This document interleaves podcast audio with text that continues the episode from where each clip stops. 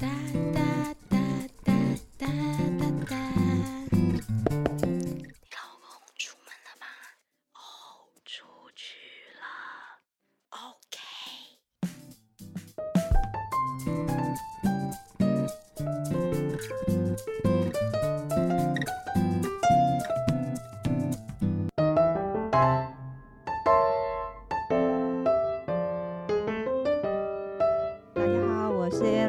是 Angel。为您线上收听前的贴心小叮咛，为维护您的家庭和谐。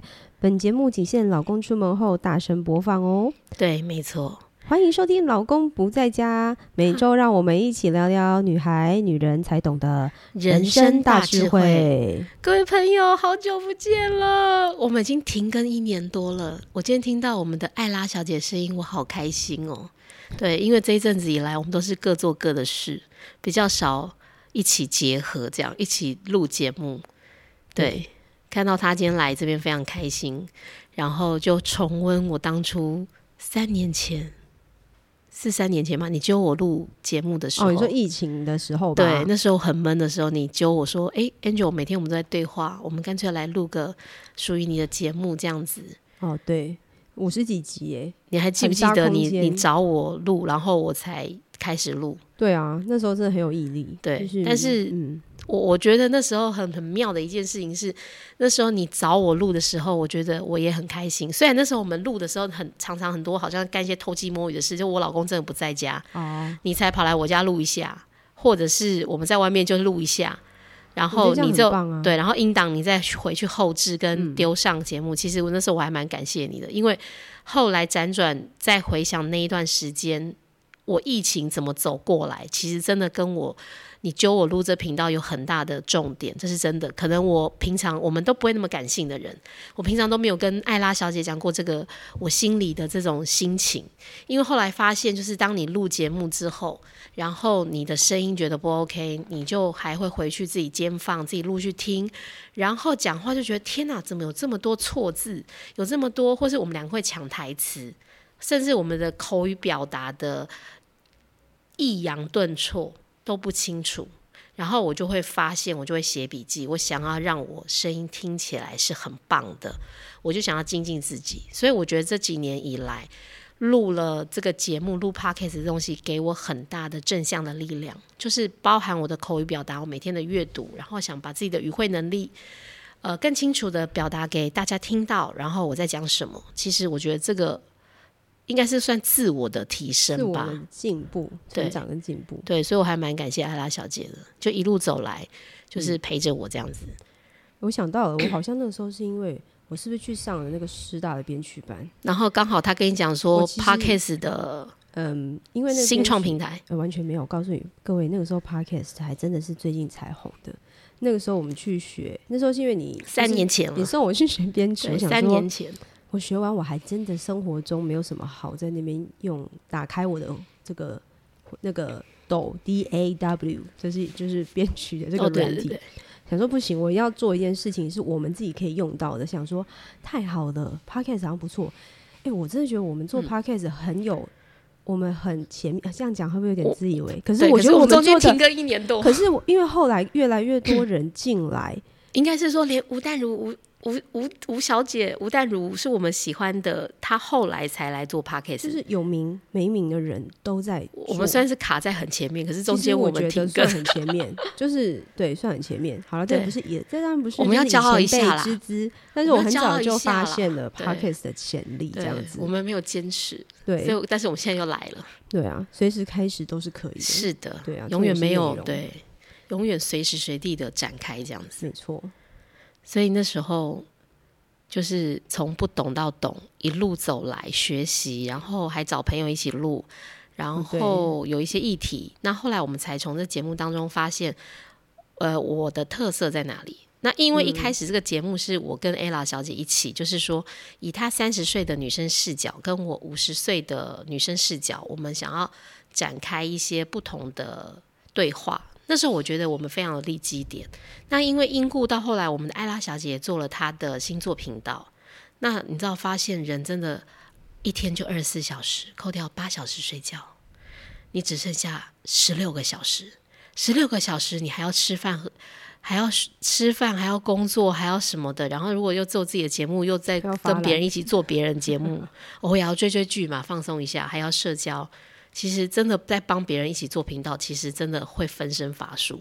所以他后来就是很专心的在那个星座的频道，艾拉的什么身心灵，你介绍一下你的塔罗，好像就艾拉艾拉塔罗占卜，哎，恋爱占卜，对对，恋爱，因为他也在找他的节目定位。然后他那时候是想，也没什么好找的啦，就是必须。其实那时候你当初那时候还是说现在还在找。最早以前的时候，我记得你设定是要做单身的爱情，然后针对上班族的单身爱情，可能针对二十几岁、三十几岁那时候。因为你知道，我我已经是五十岁的，哎，大家不要局限哦，不是上班单身，就是只要是人类都可以。哦，是了，我现在已经 open 了。是，你现在我怕大家以为听到之后就说，哦，那我不是上班族，我就不能找你来算。可是我记得那时候你很聚焦，你是爱情，就是你单身爱情，年轻生意不太好。现在只要是人类都可以。对，昭告天下，也不是生意不太好，因为年轻就是有本钱嘛，他可以一号换完换二号啊。二号换完换三号啊，他不像我们这种已经可能诶很很晚才结婚，停摆了这个到底要结或不结？人生遇到个交叉路口，这件事非常的紧张跟严重，一定要找老师算一下啊。所以我那时候就跟我们的艾拉小姐说，你一定要找有一点年纪的比较。会有人生的盲盲点，下一步路很难的时候，他就一定要找老师算一下这一种客群。可是那时候他可能听不懂我在表达什么，所以随着时间的转换，他后来真的是只要问爱情的都可以，同性的也可以，因为毕毕竟我跟艾拉小姐认识了这么多年，四五年了，她一路走来的，当初真的没有想过同性不同性，因为是脑子。你谁会想说艾拉的同性占卜？但我不是，我现在没有要 diss 什么异同性还是双性恋，我只是说，因为我脑子里就是一个非常传统的人，所以我没有这个概念。没有，其实基本上依我对他的认识，其实一个人的星盘，一个人的八字。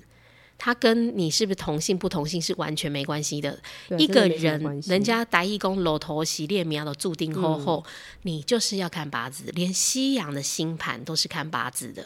所以我一路以来就是最清楚爱。艾拉小姐的功力，因为呢，从她以前开始学的时候，她就说你是要找自己的男朋友，对不对？对啊，对啊。当初她一开始学塔罗星盘，她是为了她自己，就是为了要跟这个男生如果比较 close 的时候，就要好奇他的八字跟我合不合。她说，所以她就很认真的在学这一块。然后后来我因故知道她会算的时候，你知道吗？我们女生就是这样。啊，你会算哦？哎，帮我算一下，我跟我小孩的关系，我跟我老公到底好不好？我跟什么什么就开始会很多的问题。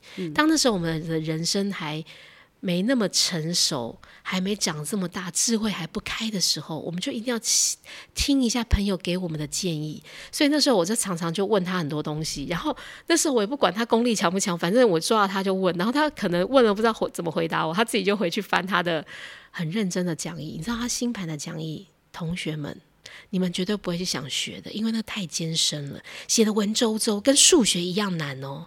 所以我就说，哦，算了，我情愿，我情愿花钱给你们 算，我也不要去学那种东西。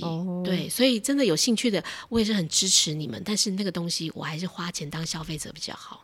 好，再拉回来，他后来就是越算越好，连看那个什么十二宫，就是一个什么鬼东西的，然后就跟你讲说，哦，你下个月怎样，你下个礼拜怎样，你跟你先生，哎，那那个什么公司怎样？对，就是我可以帮他定期。那时候你你想要知道那个每一个月，然后跟每个月哦，合伙合伙人生最重要的伙伴会不会什么时候适合沟通，什么时候沟通会吵架，所以我就会帮他看这个。哎，这他大家这真的可以看出来。假设你跟你重要的 partner，你重要另枕边另外一半，你觉得你们定期会起冲突，想要避开冲突，可以每个月帮你抓时间。真的要稍微就是了解一下，知己知彼才摆着。我们不是迷信，我们是针对你命盘的的的八字去推你流年这件事情，然后再跟你想要的计划去做一个对应的比对。我就觉得哇，我好受用。就是其实它就是一个参考，然后它是给你一个方向，然后那个东西是你会更清楚知道那个路要怎么走。就像我，我觉得妈妈是很变态，我连那个小孩要升国中，他的班导到底会不会遇到好的班导，我们都请艾拉小姐上。对我，我觉得我妈妈会焦虑这个啦，就是小孩的人际关系啦，功课受外界的影响。哎，不是，重点是厉害是，不是重点是我最压抑的一件事情是，天哪，你们这样子星盘都看得出来，我就觉得好神奇哦。嗯，他有一个规规则，他有个规则，对，他有个神秘。你可以讲点专业啊，可以讲点专业。哎，我想到一下，哎，我之前最近，哎，我家老公不在家讲这个应该是合时宜的。我发现会离婚的人，通常都会花。离婚这个动作，其实大家都大家是不是都以为离了就没事？但是你仔细去观察会离的人，他其实在离的前几年就会陷入一个痛苦期。离的当下最高值，离之后会是也还在痛苦期。那大概我们会抓一个几句，然后我发现搭配星座的一个运势来说，我觉得大概七年，反正就是某颗星进某一个宫的一个时间，然后大概就七年。所以你会花，所以一般人的你离婚，我要讲的是。所以离婚固然是痛苦，但是你的那个痛苦不会是一下就没有的啊，但他不是对他会拖塞嘞，他不会因为你那个签下去之后就。马上消失，就是配偶栏空白之后，马上就是是的，什么拨云见日，马上就跟这个人切割，爱是拖塞来看戏的对啊。那通常大家都会比较想问，那我那个痛苦期什么时候结束？会不会一辈子就这样很绝望？其实不会的，天哪，只是要一点时间而已。天哪，我从来没有听过你讲这个，你这一阵子真的算了超多人的见解，给大家一个数据，托 Angel 小姐所赐，这样我就研究了很多，深入了一些那个。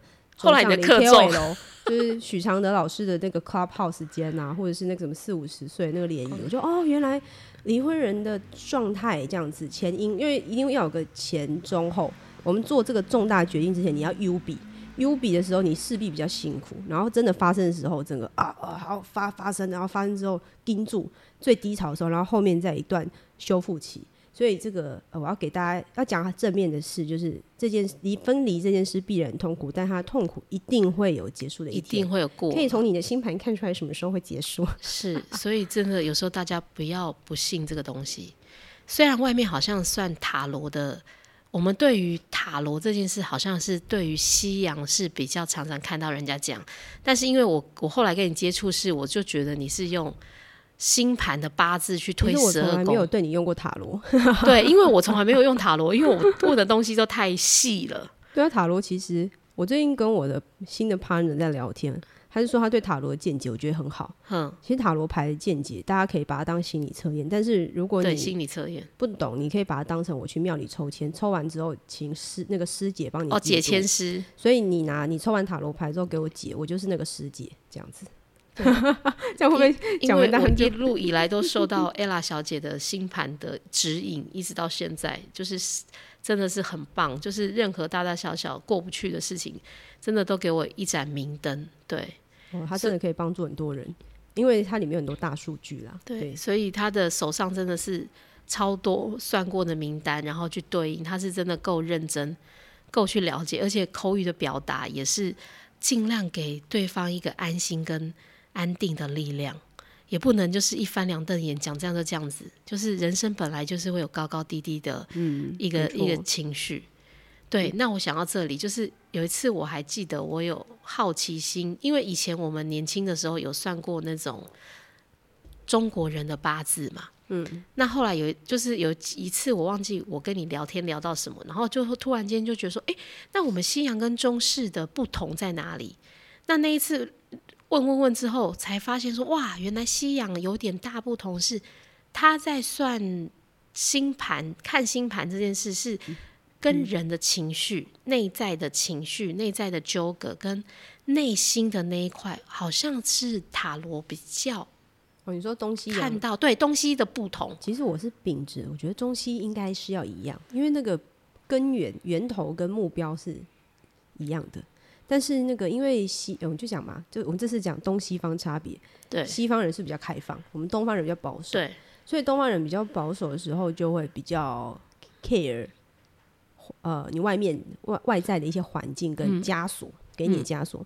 那可是西方人，同样一件事情，西方人解读就是，我就是要为以我为出发，我是最重要的啊，我的感觉是最重要的。嗯，可是你东方的这些中式的命理，什么紫薇八字。奇门遁甲这些啊，就就我讲的比较笼统了。反正就是东方的这些工具来说，解释的老师通常他也是比较喜欢中中华文化，所以他解释的时候一定会比较保守跟命定论。